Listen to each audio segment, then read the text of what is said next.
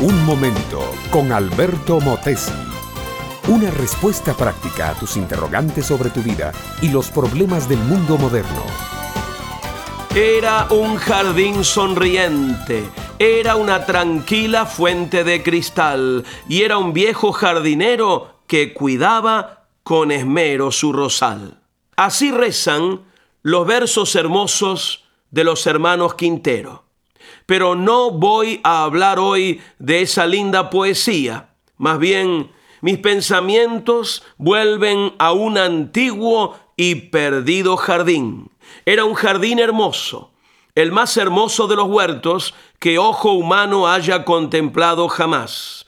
Tenía las flores más exquisitas, con los colores más variados y las formas más sorprendentes. Sus árboles eran los más altos y majestuosos, sus riachos los más cristalinos y cantarines, la fronda más suave y dulce, el cielo del jardín de un azul purísimo, profundo y terso, donde el sol se paseaba luciendo su cabellera de oro y la luna resplandeciente reinaba en las noches tibias, diáfanas y serenas.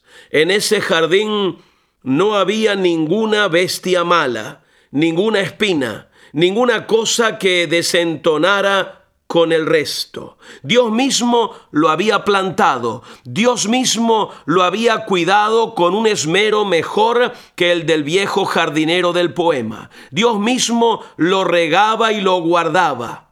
Ese jardín era el jardín del Edén, y allí habían sido puestos para gozar de una felicidad intensísima y perfecta Adán y Eva. Un día sopló un viento helado en el jardín, helado primero que cuajó de estupor a los animales y las plantas, seco y ardiente después, como aliento de horno. Las flores se achicharraron y murieron. Los animales molestos y espantados sacaron garras y colmillos. Las aguas se enturbiaron y contaminaron. Los frondosos árboles dejaron caer sus hojas y levantaron desnudos brazos al cielo como esqueletos en protesta y la feliz pareja del Edén, que tanto se habían amado y admirado, que tanto se habían querido y deseado, se miraron con odio,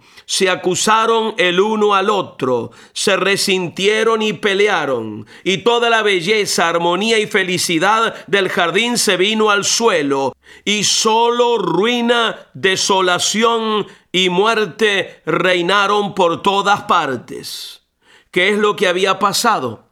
Una desobediencia, una desobediencia a la gran ley del amor que Satanás el diablo en la persona de una serpiente había inspirado en el corazón de Adán y de Eva. Lo que trajo tanto mal al jardín y a la pareja del jardín no fue el sexo, no fue la comida, no fue la bebida, no fueron los deseos de esto o de aquello fue la tentación de violar el mandamiento divino aceptada por nuestros primeros padres. Así, mi amiga, mi amigo, entró el pecado en el mundo. Por eso también Cristo, Dios hecho hombre, murió en la cruz, para pagar el precio de aquella culpa, ofrecer a todo ser humano perdón y enseñarnos la bendición de una vida de obediencia. Aquel matrimonio, el primero de todos, cometió la locura de desobedecer a Dios y los resultados fueron catastróficos. Es lo que siempre ocurre cuando olvidamos que Dios es el que manda.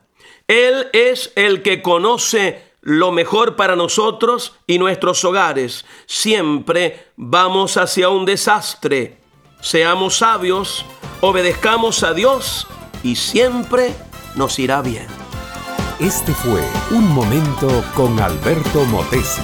Escúchanos nuevamente por esta misma emisora. Búscame en mi página oficial facebook.com barra Alberto Motesi.